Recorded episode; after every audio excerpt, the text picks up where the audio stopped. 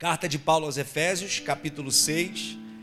Eu vou fazer a leitura na versão difusora da Bíblia dos franciscanos capuchinhos. É uma versão diferente, mas é porque ela tem um entendimento para aquilo que eu tenho proposto aqui para essa noite. Carta de Paulo aos Efésios, capítulo 6, verso de número 10 a seguir. Quem encontrou, diga amém. amém. Revestivos de toda a completa completa armadura de Deus, a armadura do cristão, a armadura de Deus. Isso é uma introdução.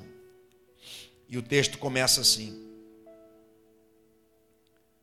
Finalmente, tornai-vos fortes no Senhor e na força poderosa dele revestivos da armadura de Deus, para terdes a capacidade de vos manterdes de pé contra as maquinações do diabo.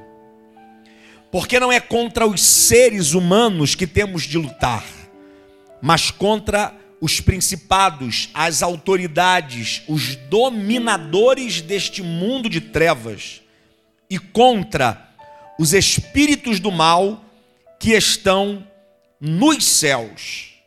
Por isso, tomai a armadura de Deus, para que tenhais a capacidade de resistir no dia mal.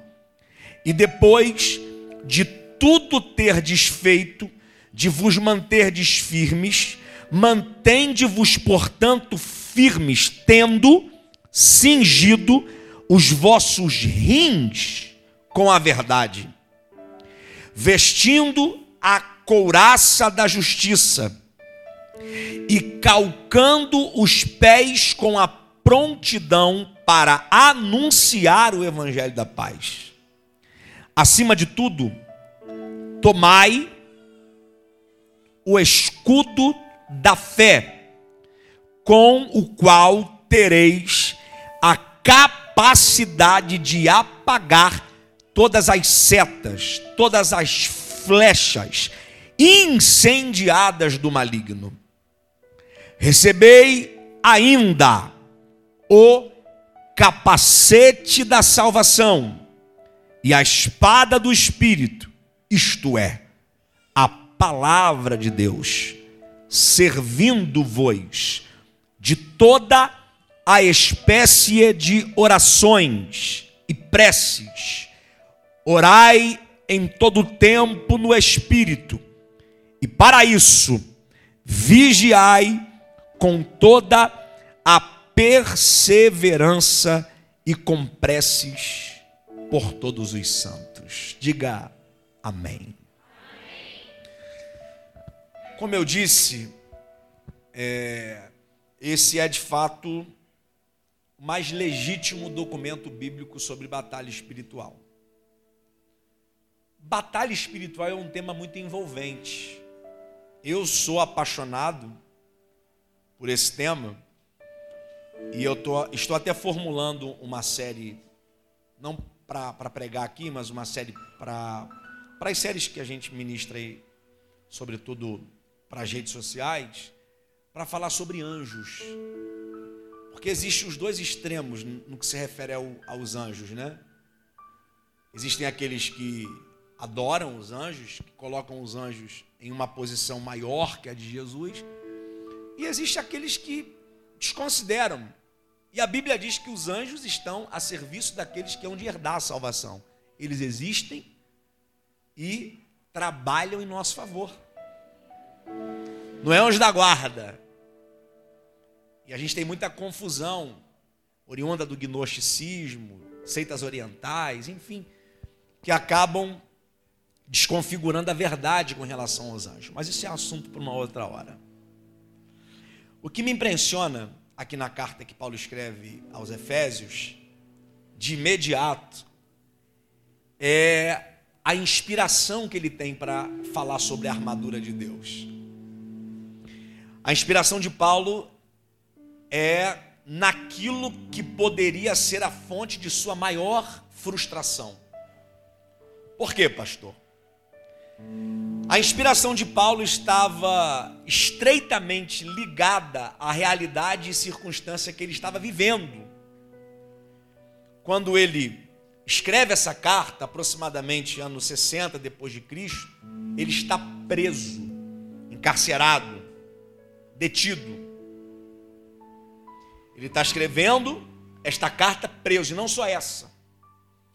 Ele escreve quatro de suas principais cartas, a saber, aos Colossenses, a Filemon, aos Filipenses e a carta aos Efésios. Em que, que ele se inspira para falar sobre a armadura de Deus? Qual é a inspiração de Paulo? É a imagem do soldado romano. Porque é justamente esse soldado que fazia parte do cotidiano dos presos. Eram os soldados que serviam as refeições, que faziam a guarda, que puniam, que humilhavam, que zombavam. Agora, pare e pense comigo. Paulo tem tudo para se frustrar.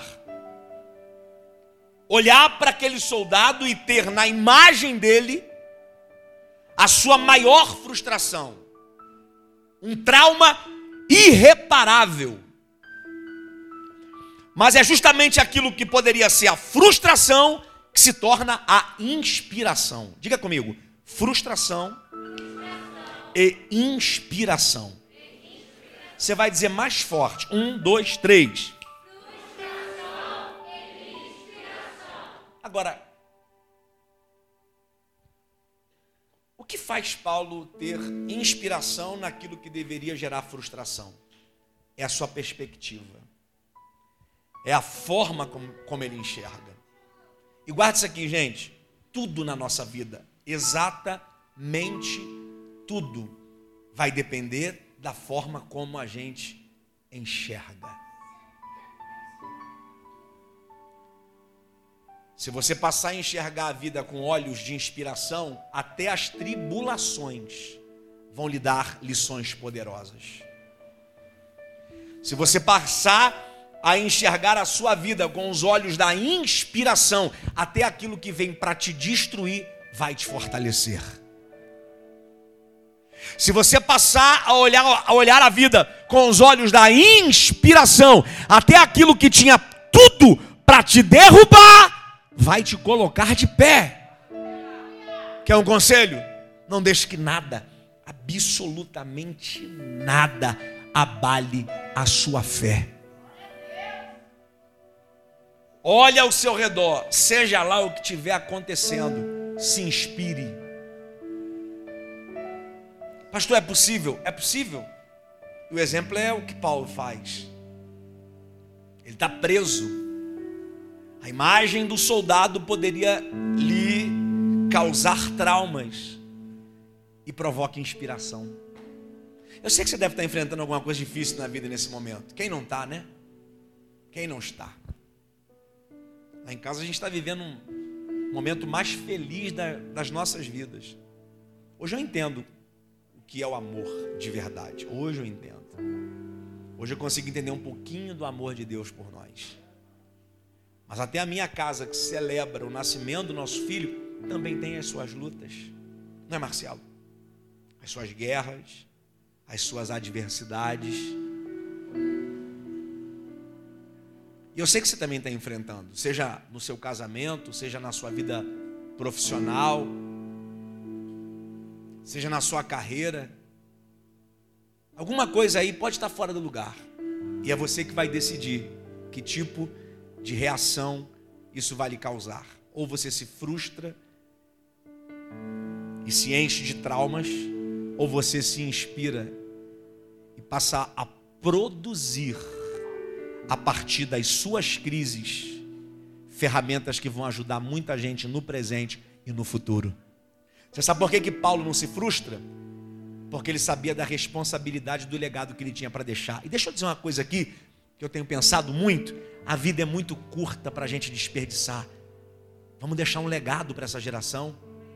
Vamos deixar um legado. Você sabe o que, é que ele pensa? Cara, se eu deixar que as circunstâncias me traumatizem e me frustrem, o que será das pessoas que ouvirão a minha história no futuro? Vai ter gente lá na frente que vai ouvir as crises que você enfrentou, os traumas que você atravessou, as guerras que você guerreou. Vai olhar para a tua história e vai dizer: se ele conseguiu, eu também vou conseguir. Se ele não caiu, eu também vou permanecer de pé. Se ele chegou, eu também vou chegar. Levanta a direita e a esquerda, vai uma palavra profética para a sua vida. Receba uma graça de Deus, permaneça inabalável, permaneça inspirando influenciando o seu tempo e a sua geração. Quem recebe essa palavra, abre a boca. Uh! Vamos lá.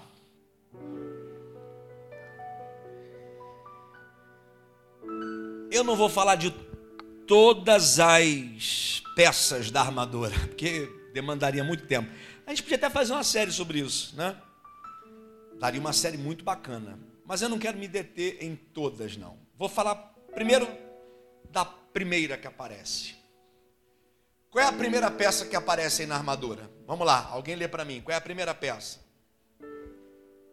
Lê, fala alto. Isso aí, Inês está ligada. Então, o primeiro, a primeira peça que aparece é o cinto. Diga, cinto. Mais uma vez? É o cinto. Agora, isso aqui é um pouco irônico, porque na verdade o cinto é a última peça. E não a primeira. Qual é o papel do cinto? O papel do cinto, vou usar um português bem contextualizar aqui. O cinto é para prender as calças. Certo? Mas agora, em se tratando de um cinto na armadura de um soldado, para que, que ele serve? O soldado coloca o que na cinta? A espada. Se ele não tem cinta, ele não tem onde colocar a espada, que é a sua principal arma de ataque. É a principal arma de ataque. Ele geralmente ou vai a cavalo ou a pé, e ele precisa carregar a espada. Se não tem cinto, não tem onde botar arma para atacar. Ele vive sempre na defensiva e nunca ataca. Você deve conhecer gente assim, né? Aí dá desculpa. Ah, não, não sei, né? não é que não sabe, é porque tem medo. Mas mais importante que prender a espada é prender os vestidos.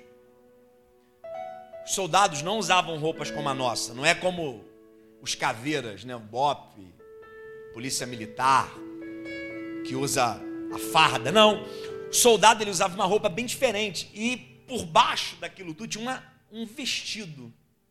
Qual era o grande risco de não usar um cinto? Porque se ele não tem um cinto, ele não tem como pegar as orlas do vestido e prender no cinto. E aí, sem cinto, ele corre e cai. Agora perceba, que o que protege ele para não cair é o cinto da verdade, cingindo-vos com a verdade, porque a única ferramenta capaz de nos proteger da queda é a verdade. Quer permanecer firme? Não deixe de se fortalecer com a verdade. Diga para quem está perto de você, aperta o cinto aí, aperta. Porque a verdade, presbítero Leonardo, tem horas que tem que atracar mesmo. Esse cinto, por exemplo, aqui eu tive que apertar bem hoje, senão ele soltava. Eu queria usar ele, não vou usar ele, então vou apertar. Porque pior do que não usar o cinto é usar um cinto frouxo. E não tem coisa pior que lidar com gente com meias verdades. Não é verdade? Coisa ruim é tu lidar com uma pessoa que é uma coisa aqui dentro, outra coisa lá fora, uma coisa na tua frente, outra coisa por trás de você. Gente que tem meias verdades, gente com cinto frouxo. Ou tu aperta esse cinto e decida viver a verdade, ou tu joga esse cinto fora e assuma logo. Elabai Angel Fire. Vou falar o que falei domingo passado e descobri quem falou foi a foi a Luque que postou. Maria Luque, Deus não se relaciona com personagens. Ou você arranca essa máscara e diz para Deus quem você é, ou você vai ficar sem comunhão com Deus. Diga de novo para quem está pertinho de você: aperta o cinto. Aperta o cinto. Uh! Coraça da justiça. Coraça da justiça, ela tem o propósito de proteger o peito. Você percebe que aqui cada uma dessas dessas peças protegem órgãos vitais. O cinto protege o fígado. Você sabe que o fígado é um dos principais órgãos para serem atingidos em uma guerra. E a coraça protege o coração, protege o peito. Coraça da justiça. O que, que protege o coração da gente? A justiça. Sabe por que, que tem muita gente depressiva? Muita gente experimentando sentimentos vis porque são injustos. Gente que pratica a justiça, gente que vive uma vida justa, está guardado de sentimentos malignos. Você sabe onde? Quando entra no coração de alguém sentimentos perversos e malignos? Quando essa pessoa para de ser justa. Só uma pinceladinha. Calçar os pés com a prontidão do evangelho da paz. Ou seja, que que protege os pés para a jornada? Para você ter condições de continuar caminhando, não desistir seguir avante e, sobretudo, em direção ao seu destino e ao seu propósito. Você sabe o que, que te leva ao propósito e ao destino? É o Evangelho. uh! Calçando os pés com o Evangelho da paz, protegendo o que nos faz caminhar, seguir em frente, avante, e para o destino e para o futuro. Gente aí fazendo curso, gastando dinheiro, e assiste live, e assiste vídeo, e vai no YouTube, e compra curso, e, e gasta, e a... como descobrir o meu propósito? Só existe um lugar que vai lhe dar propósito legítimo, um único lugar no universo capaz de lhe dar um propósito legítimo é o Evangelho de Jesus Cristo. Quer propósito? Recebe o Evangelho. Quer propósito? Creia no Evangelho. Quer propósito? Viva o Evangelho. Quer propósito? Aleluia! Se fortaleça do Evangelho. Leia o Evangelho. Aprenda o Evangelho. Coma da palavra. Ei! E Evangelho é diferente da Bíblia. Porque nem toda a Bíblia é Evangelho. Evangelho é aquilo que fala especificamente sobre a obra de Jesus. Então, para você entender melhor, você só vai encontrar propósito e destino quando você aprender sobre Jesus. Se quer propósito e destino, aprenda sobre Jesus. Libere essa palavra para quem está perto de você, vai influenciar alguém aí. Diga, você vai encontrar propósito e destino conhecendo mais sobre Jesus. Quanto mais eu conheço sobre Jesus, mais resolvido eu sou. Quanto mais eu conheço sobre Jesus, aleluia, mais propósito eu tenho.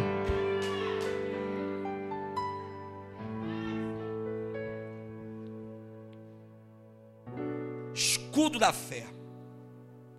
Isso aqui é, isso aqui é, como diz Rosivane, isso aqui é, como é que ela fala? Sinistro. Isso aqui é sinistro. Escudo da fé. A fé parece ser uma arma de ataque, né? mas aqui ela aparece como uma arma de defesa.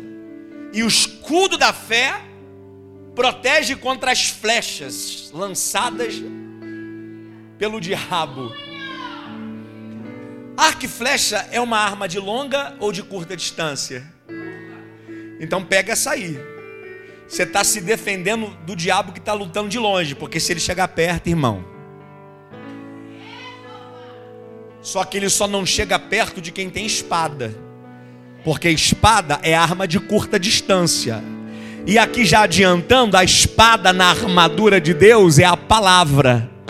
Aleluia! Eu duvido o diabo chegar perto de quem tem a palavra. Olha o que a Bíblia diz: sujeitai-vos, pois, a Deus, resisti ao diabo e ele fugirá de vós. Agora, são flechas incendiadas lançadas à distância. E você protege com escudo. E esse escudo aqui não é aquele escudo do Capitão América. No grego, esse escudo ele tem o tamanho de um homem. É um escudo grande que protege o corpo todo. Meu Deus. A fé protege o corpo todo. A fé protege o corpo todo. Mas como que esse escudo, o escudo é de couro, diga, escudo de couro. Mais uma vez. Escudo de couro. Cara, se o fogo pega no couro, ele queima, não queima? Ele queima. Por que é que o escudo de couro não queima com a seta incendiada do diabo? Porque o, o escudo está encharcado. Diga, o escudo tem que estar tá encharcado. Lembrando, o escudo aqui é, é, a fé. Diga, o escudo é a fé. Você sabe qual é a fé que funciona? A fé encharcada. A fé que funciona é a fé molhada. Uh. E sabe o que, que os grandes comentaristas desse texto diz? Que esses escudos eram embebedados no azeite. Por quê? porque ele tinha é, um, um duplo propósito. À medida que ele protege para a flecha não queimar, ele também mantém o escudo protegido da ação do tempo, porque o couro com o tempo enrijece e pode se tornar um objeto frágil. Mas aí o azeite mantém o escudo preservado. Você sabe qual é a fé que funciona? Tem que ser fé com azeite. Uh! Diga para quem está perto de você, coloca mais a... Não, não, fala senhora. Mergulha essa fé no azeite. Fala para alguém. Mergulha essa fé no azeite. Quer um conselho? Já que é para mergulhar, mergulha você, mergulha, mergulha o escudo, vai, vai de cabeça. Sai dessa noite aqui. Eu quero ouvir você mergulhar, eu quero ver você mergulhando de cabeça no óleo de Deus. No óleo de Deus. Uh! Cheguei onde eu queria para a gente encerrar e ceiar. Capacete da salvação. Diga capacete. Capacete protege o que, gente? Hã? Protege a cabeça, não é? Tem gente que, tá, que usa para proteger o cotovelo, né? Só anda no cotovelo. Mas o capacete protege a cabeça. E o que, que protege a cabeça aqui então? É a salvação, certo? Pega essa. O que mantém uma mente equilibrada, o que mantém uma mente protegida, que quando a Bíblia fala de capacete, como sendo a salvação protegendo, não é para proteger a caixa craniana, é para proteger a sua mente. Quer tá, você quer viver com a mente protegida sem pensar no pecado, sem pensar mal das pessoas? Quer? Pensa mais na salvação. Enche a tua mente da salvação. Isso aqui, ó. Por que, que você acha que tem ceia, gente? É para trazer o quê? A memória fica onde? Na mente. Por que, que tem que trazer a memória? Porque a gente esquece. E se a gente esquecer disso aqui, nada mais faz sentido. Evangelho sem salvação é só estilo de vida. E você pode encontrar estilo de vida no Sexinoe, no budismo. Você pode encontrar estilo de vida no rock. O rock virou um estilo de vida. tem uma cultura própria, modo de se vestir, linguagem.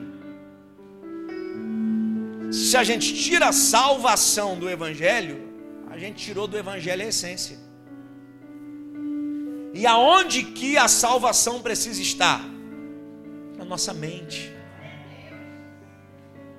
É por isso que a ceia invoca a salvação. Fazer isso todas as vezes que vos reunirdes, e todas as vezes aqui, é verdade. Se fôssemos seguir a risca a orientação de Paulo, era para ceiar todo culto, para nunca esquecer. Você percebeu? Quando o culto da ceia está chegando, você percebeu que você fica mais crente? É da ceia? Não fica? E depois da ceia, então, né? Fala até o Deus livre, está amarrado, nome de Jesus. Sangue de faraó faz chouriço. Você fica mais crente, não fica? Não, hoje eu vou tomar a ceia. Hoje eu não vou nem atender esse telefone, não vou nem dar atenção para esse gatinho aqui, não. Para essa gatinha. Ah, não, hoje eu não vou nem ligar o computador. Ah, hoje não, hoje não. Hoje eu vou segurar minha onda. Por quê? Porque é ceia. E inevitavelmente a ceia traz à tua memória aquilo que protege a tua mente, que é a salvação. Que tal se a gente sempre, quando pensar em pecar, substituir o pensamento pela salvação? Pensar em salvação é pensar no que Jesus fez. Pensar na sua morte, no seu sofrimento, na sua obra, na sua vida e nas suas promessas. Porque ele morreu. Sim, morreu. Morreu para que se cumprisse o que foi escrito sobre ele. Como ovelha muda foi levada ao matadouro e nada falou morreu. Mas ao terceiro dia, ele ressuscitou. Ao terceiro dia, ele ressurgiu da morte. E depois que veio da morte, ele nos fez uma promessa: Não se turbe o vosso coração, credes em Deus, credes também em mim. Na casa de meu pai tem muitos quartos, na casa de meu pai tem muitas moradas, na casa de meu pai tem espaço para todo mundo. E se não tivesse, eu já tinha falado para vocês há muito tempo, mas eu estou indo para preparar lugar para vocês, para que onde eu estou, vocês também possam estar. Você sabe o que é lindo nessa promessa? É que ele não usa a palavra no futuro para que onde eu estiver, é para que onde eu estou, porque ele está em corpo conversando e fazendo promessa para os discípulos, mas ele já é um vitorioso que venceu o pecado, que venceu o mundo, que venceu a morte e já tem o seu lugar na eternidade. Ele está dizendo para mim e para você: guarde a tua mente, guarde a tua mente, ocupe a tua mente com a salvação.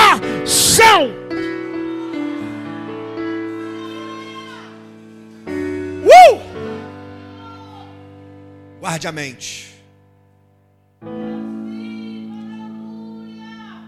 Faça da salvação o seu capacete. Faça da salvação a sua principal da salvação a sua principal proteção.